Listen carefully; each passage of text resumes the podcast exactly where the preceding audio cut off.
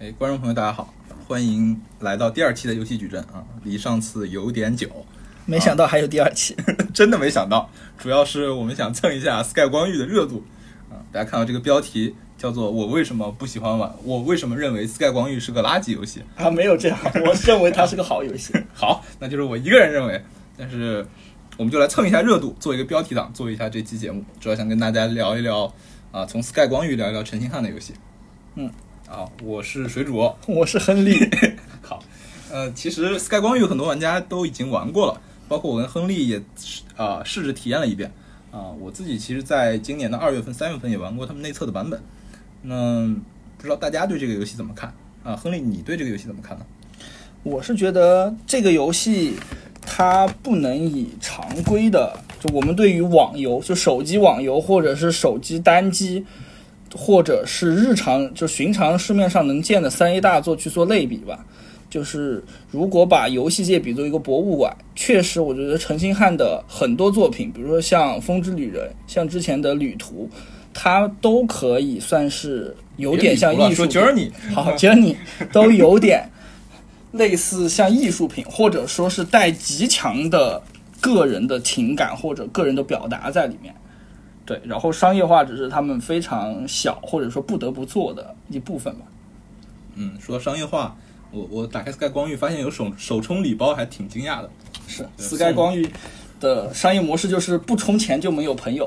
啊，对，这个商业模式也有点奇怪啊。嗯，是，别的游戏都是快拉你的朋友一起玩，有一是不充钱没有朋友。是，哎，那哎不对，不能讲，这段去掉，应该叫应该叫亨利啊。亨利，你觉得就 Sky 光遇里面？就你让你觉得特别惊艳的一个瞬间是哪？其实有几个地方还是比较触动我吧。第一个是，呃，才开始进去后，你再进第一个门叫做什么岛？沉沉岛吧。进沉岛后，你会出现在一片沙滩上嘛？然后我当时做的第一个事情不是直接按照他的引导往里面走，而是回身去那个大海呀。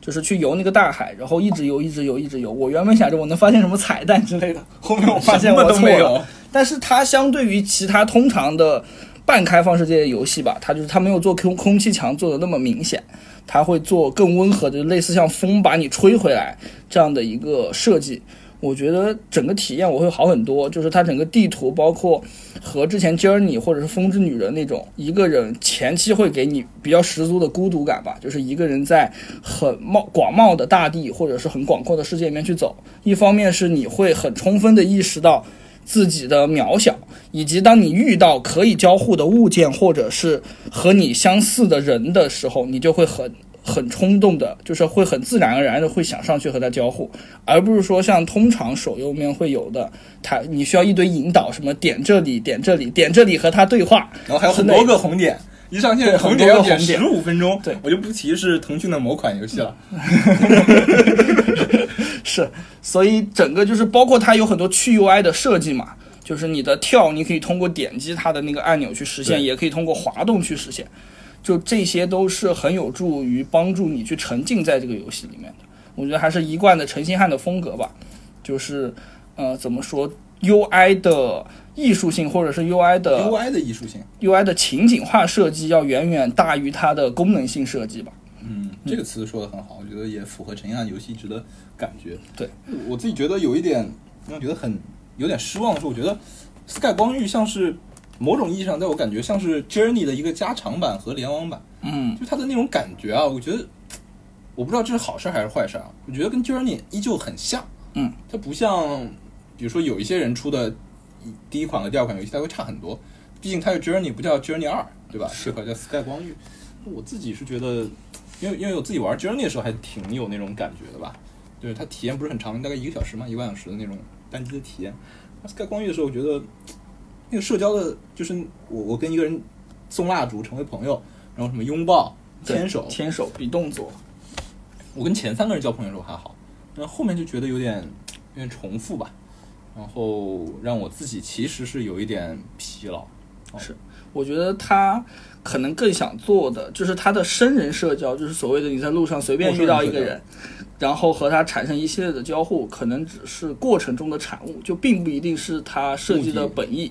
他可能设计的本意，就像刚刚水主说的，更多的可能他可能初心就是想做一个能够啊、一家人四个人，因为他最大的解谜的谜题数是八人嘛，八人对对。是八，就是你需要八个人一起做某件事情，那个谜题才能解开。所以他可能最开始想做的就是说，熟人之间能够一起玩一款类似像 Journey 这样的一个游戏，就是不再那么的陌生。包括啊 Journey 里，包括光遇里面有很多场场景，就是它确实会嗯感觉还是比较。就是陪伴感会比 Journey 要足一些，不会让 Journey 让你感觉那么的孤独，那么的寂寞吧。我我第一天进这个游戏的时候，然后那时候还很迷茫，然后在应该是陈岛还是哪儿一个场景里，坐在那个板凳上，有个人坐下来，嗯嗯然后跟我那个人应该是参加过好几次测试的，还在新加坡参加过测试的玩家，然后跟我说了一堆。后来我就把他的那个备注名改成了导师，可以然后就跟着他一起走了一段，结果走着走着又散了，又找不着人了啊。然后我就想到了朴树的一首歌，里面的歌词叫做“我们偶然相遇，然后离去，在这条永远不归的路”。这首歌叫《旅途》，大家可以配合那个 Sky 光遇听一下，我觉得还挺 挺适合的。是。然后我自己其实对陈星汉的游戏没有那么感冒啊、我自己觉得他最大的问题啊，包括为什么我把今天的这篇啊、这篇播客起这个名字，就是因为我自己觉得陈星汉的游戏没有游戏性。嗯，是，其实很多时候就是大家会比较成习惯性的称呼为陈星汉是禅师嘛，嗯就是说他的游戏都会比较佛系，或者说比较禅一点。但很多采访陈星汉都有说过，就据我所知啊，他都有说，其实他自己不觉得他自己的游戏是一种禅，或者是他也不是，他也没有学过佛学。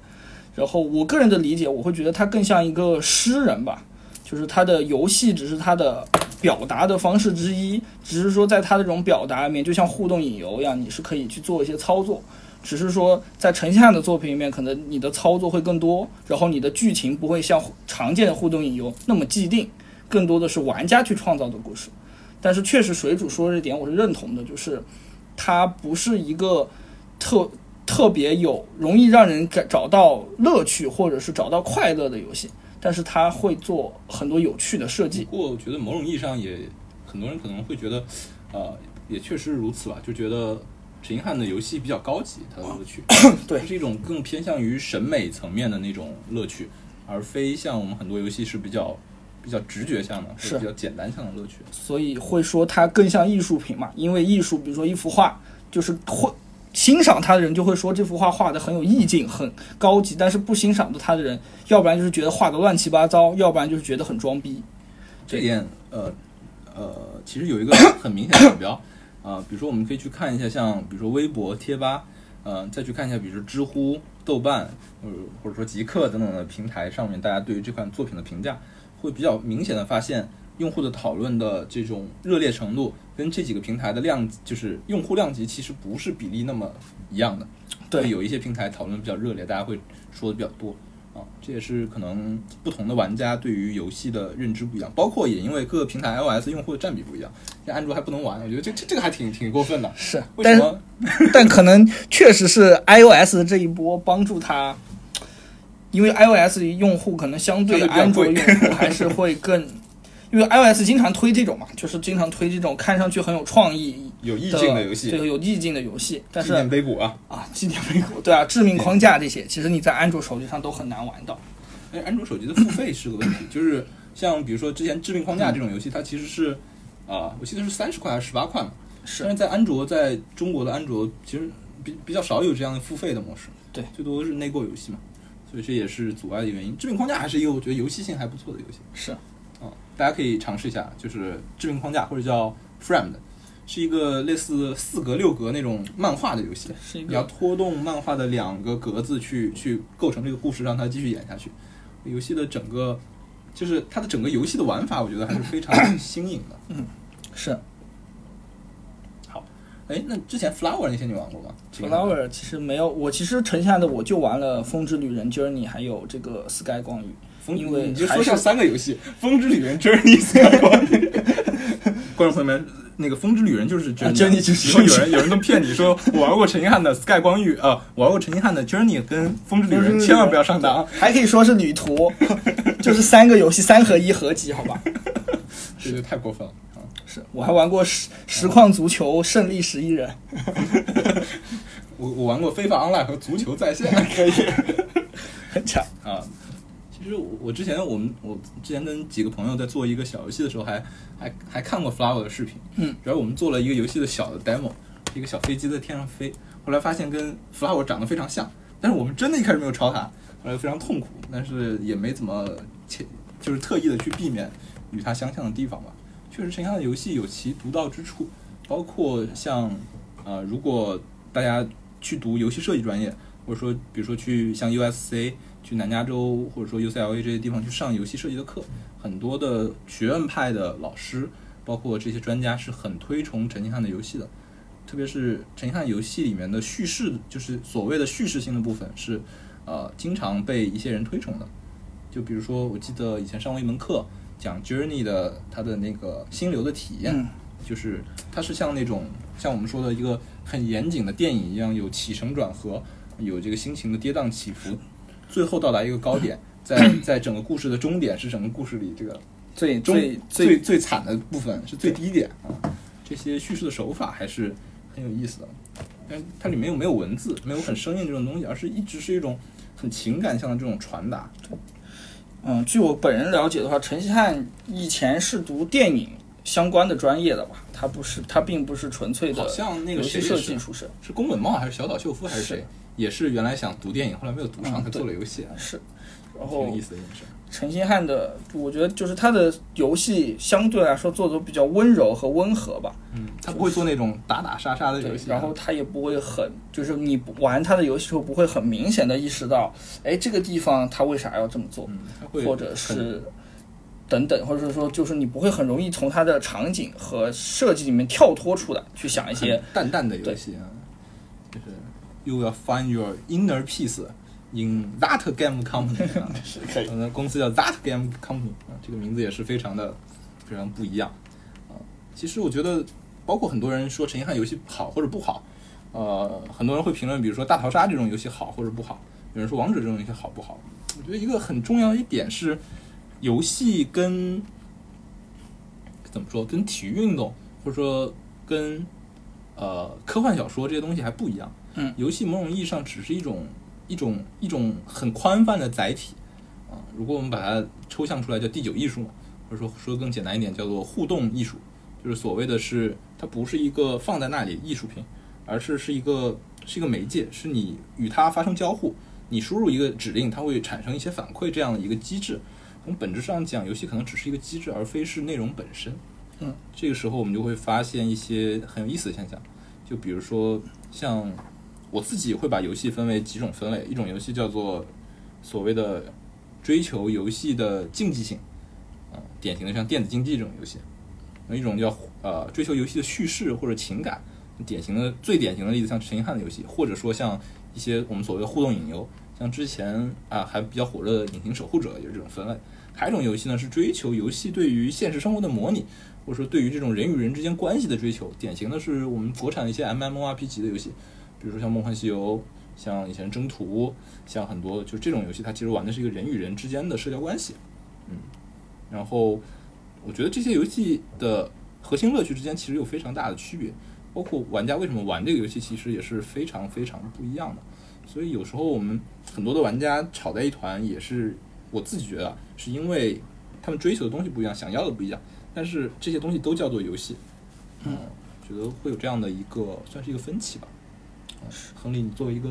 作为一个这个不知名的游戏策划，这个知名游戏的不知名策划，对知名游戏的不知名策划，。有什么有什么感觉吗？就对你来说，你你觉得游戏对你来说最核心的乐趣是什么呢？就或者你怎么看这些不同游戏之间的分类，他们的乐趣点？嗯就如果是按照偏学院派或者是比较上古时期的分法的话，就是每其实每一种呃游戏品类本身它会有其他游戏品类不具有的一些典型的特点吧。比如说类似像 RPG 游戏，它就是比较注着重的就是角色的扮演，或者说叫做成长感吧。嗯但是像如果比如说比如比较一直比较纯粹的，就是还没有融入所谓 RPG 元素的，像赛车游戏，你是很难在竞速游戏里面体现到一个车手或者一个赛车的成长的。然后又比如说成长，其实有一些游戏还有啊，就是那是数值成长嘛，那是数值成长嘛，那那不算。就比如说，或者说最典型的 FPS 游戏吧，就是你除了你自己的技术的提升以外，其实你在游戏内是绝对公平的，就是不会存在所谓的数值的积累。你不会说你这一局打了会得到钱，然后。然后可以去买装备，然后可以去强化自己的。除非你玩的是，就是像逆战这种游戏，除非你玩的是逆战，啊或者是还有全境封锁，其实全境封锁，或者是像无主之地这样。不是只有国产的那个国产游戏才会做这样做。其实我们看无主之地和全境封锁也是这样的风格。所谓叫 FPS 加 MMORPG 的这种，就是它其实看上去是 FPS，实际上还是 RPG。对你，因为你大部分沉浸的还是在它的 RPG 的刷怪的体验变成射击。然后，反正我觉得每个品就是为什么这么多的游戏设计师也好，会给这些游戏，包括游戏评测者，包括玩家，他能够很明显的感觉到一个游戏是什么品类。但其实无非就因为最核心的还是说它带给玩家们的快乐不一样吧。最直接就是你在竞速游戏里面得到的那种，就是你和关卡，就是你和赛道之间的互动，赛道带给你的刺激感，或者是你超越自己的时候的那种成就感。其实，在其他游戏里面不常见，或者说是不一定是通过赛道，或者是通过竞速、通过与时间赛跑去得到的。对，嗯，对。那同同样的，可能在其，比如说在 FPS 游戏里面，你获得杀人的快感，或者你获得你和两个人不要不要这么残暴击败对对手，或者是你和一个人在钢枪的时候，你明显的战胜了他以后，你得到的那种快感，肯定也是在很多其他品类里面游戏是没有办法找到的。然后这种东西可能就是它的核心乐趣之一，核心乐趣吧。就比如三消游戏嘛，你在其他游戏里面很难找到整理、所谓的整理、消除这种乐趣。那个在哪？那个里面也有那个什么？那个叫就是全民漂移里也有整理的乐趣。全民漂移那个是吞坤的吞坤的乐趣。那其实我觉得某种意义上也是利用了人对于这种整理的那种强迫的感觉。对，还是有这种东西的。但但现在就是怎么说？因为游戏一直在进步嘛，就像电影，它也有过最开始的阶段和到后期的大成的阶段。那我觉得游戏也在经历这一步，就是现在越品类跨品类之间的游戏越来越多。最简单的就是 MOBA MOBA 嘛，就是所谓的 RTS 加上 RP 呃加上 RPG 的元素。RPG 竞技场。对，到后面的什么，比如说大家可能比较熟悉的。呃，大逃杀或者是彩虹六号，其实就是所谓的战术竞技嘛。对。但其实之前是没有这种品类的，也没有这种类似的定义。但是后期就其实它就是在 FPS 游戏里面扩大了所谓的呃这个策略策略这个维度。而且而且某种意义上是把节奏变得更没有那么快，而是更有段落感了。对，就是它会更多有这种所谓的品类间的融合的游戏出现吧。嗯，你觉得如果把游戏？就是就是游戏的历史啊，跟电影的历史做一个对照。现在整个世界游戏的发展在在电影上是什么年代？这个因为我没有很清楚的意识到电影究竟有什么样的年代。你这个美学素养不够啊！主要主要是自己看的电影都偏，要不然就是看很近代的，要不然就是看很远古的。什么什么什么很远古的卢米埃尔兄弟的 火车 火车进站吗？罗马假日这种特别远，那也不算太久远，也不算太久远了。是觉得游戏这这个行业还远远没有到一个成熟期吧？是包括不断的，我们能看到有非常多的玩法或者说新的模式去涌现出来。哦，说一个可能大家很多玩家不恰当的，或者大家觉得很很很很没品的例子，像像很多我们现在手机上的小游戏，它那种免费游戏的模式，其实也是这几年兴起的。我们能看到很多，比如说像之前很火什么 Party 点 IO，嗯，什么横冲直撞、全民漂移，这种游戏其实也是游戏的一种变种，它是极简的、极简单的游戏的模式。非常短的反馈的快乐，比如说你合车，比如说你呃像 Party 点 IO 是说两个人这个扭打，包括像之前贪吃蛇这样的东西，它其实也是游戏里的一种一种色彩吧，或者说一种不一样的东西。大麻式的游戏嘛，那也不能说简单的快乐，简单的快乐是，或者是在极短的时间内给你大量的刺激嘛。嗯，是的。当然，呃，不光是说模式的创新，其实。在游戏行业里，很多时候创新也是因为所谓机能或者说技术的创新。比如说我们看到在呃一九九几年、两千年左右，因为呃所谓 PS 二那个时代的到来，很多游戏从二 D 变成了三 D，是真正我们有很画面良好、大家体验 OK 的三 D 游戏出现。那之前很主流的，比如说二 D 的横版啊、二 D 的 MMO 动作那种游戏，就渐渐成为了所谓的小众的品类。对，这是一个技术的进步导致的原因。包括我们现在看到大逃杀，其实可能在十年、十五年前还不是那么好做出来。是，嗯，其实也是一种技术进步的力量吧。呃，包括现在我们很多人提到云游戏，提到五 G，那么在下一个技术迭代的时候，会有什么样的新的创新呢？其实也是一个大家挺关心的话题，或者说也是至少是游戏从业人员或者说游戏迷们很热衷于讨论的一个话题吧。我们可以看到，像谷歌这两年也发布了它 Stadia 那个平台，包括像这个最早投诚的就是育碧啊，已经把这个《刺客信条：奥德赛》放到了云游戏上可以进行玩。然后你觉得像这种技术创新对游戏的影响大吗？或者说之后你觉得，呃，像五 G、像云游戏这个时代会有什么，就是我们玩游戏会有什么很大的变化吗？这个这个是肯，我觉得肯定会有吧。就是你无论是对于游戏来说，还是乃至所有的行业，任何一个行业都会受到所谓科技，科技才是第一生产力嘛。嗯，然后商业更多的时候做的其实都是资源的整合，对。然后嗯其实很多时候啊、这这个是肯定的，这段掐掉，保留它前面的那，就是很多时候确实，嗯，没事，继续，卡住了。没事。确确实很多的时候，就是所谓的科技发展才是第一生产力嘛，商业很多时候只是对呃资源的优化配置或者是整合吧。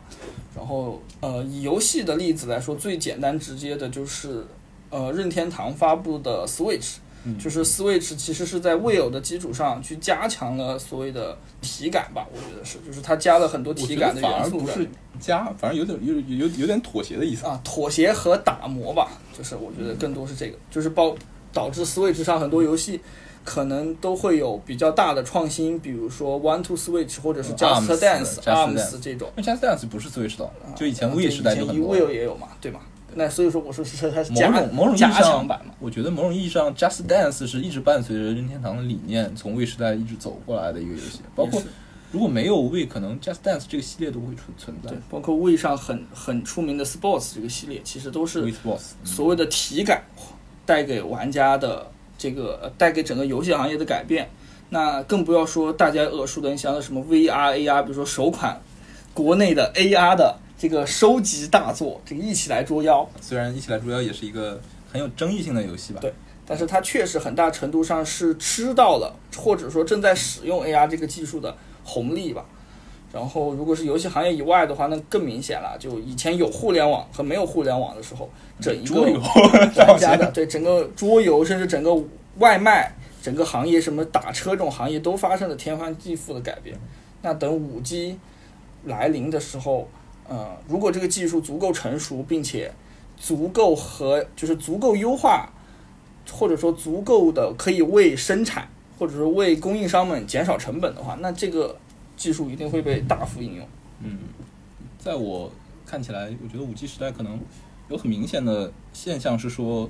会出现更多的所谓多屏合一的现象。嗯，就是可能我们在手机端、在移动端玩到游戏，跟以前在主机端、在电脑端玩到游戏不会有那么大的差别。嗯，甚至他们的画质、他们的体验会更加趋同吧。某种意义上也会让很多，比如说主机玩家、硬核游戏玩家期待的大作，能越来越多的被大家玩到。是，但是在另外一方面，其实，呃，有一些玩家属性的东西，并不是呃所谓技术创新能解决的，或者说能改变的。呃，我们可以看到，依旧有很多玩家他喜欢比较轻轻度的游戏，比如说像消除、斗地主斗地主，比如说这种博彩游戏啊，但是中国没有博彩游戏，包括棋牌呀、像这种品类，他们其实也有自己独特的魅力。对于全年龄段所有用户都喜欢玩，甚至是你看汤姆猫这种游戏，嗯，大家觉得不就已经过了很过了很久了那个热度，但是其实它依旧有很高的人气，在青少年啊、婴幼儿不是也不是婴幼儿，那儿童之间有很高的火力。每种游戏都有自己独立的受众和它呃热爱的人群吧。包括我们今天讲到说，我为什么觉得陈星汉的游戏不好玩，但是我觉得它不好玩不代表它不好，它依旧有很多很多的喜欢它的人。这也是我觉得游戏作为一种艺术形式，它它好、它美好的地方，就是每个人可能都能在里面找到自己喜欢的东西，自己喜欢那个乐趣所在。是嗯，所以觉得能玩游戏这件事本身就是挺挺快乐的。对，嗯，是。那我们今天对于陈星汉还有什么想说的吗？要没有我们就陈星汉没有什么想说的，陈星汉没有想说的。嗯，对，只是说陈星汉本人确实，其实他是一个很传奇的人。对于陈星汉的这一注定是要在游戏史上留下浓墨重彩一笔。就就我我甚至怀疑，是不是陈星汉不做游戏之后，就这种样子的游戏就没有了？至少至少目前整个游戏行业还是很少有人能够做出像陈星汉就是陈星汉 style 的游戏吧。就特别的对独具一格，有点像就电影里比应该算谁？可能伍迪·艾伦那也不能算，可能也不能算。我也我也不知道怎么说，就特别的不一样啊。然后最后还有什么？还有两分钟，我们要不一人再聊几条最近？唱一首歌算了，聊聊游游戏业最近发生几件事儿吧。可以啊，呃，一人分享一两条。我我想跟大家分享的是啊，《原神》这款游戏，又是一款挺有争议性的游戏。米哈游最近啊内测了《原神》这款有点像塞尔达的游戏啊，包括它的画面等等，但是其实它是一个联网体验，也有很多不一样的东西。呃，昨天 t a p t a p 评分好像降了大概两分左右，很多玩家去吐槽。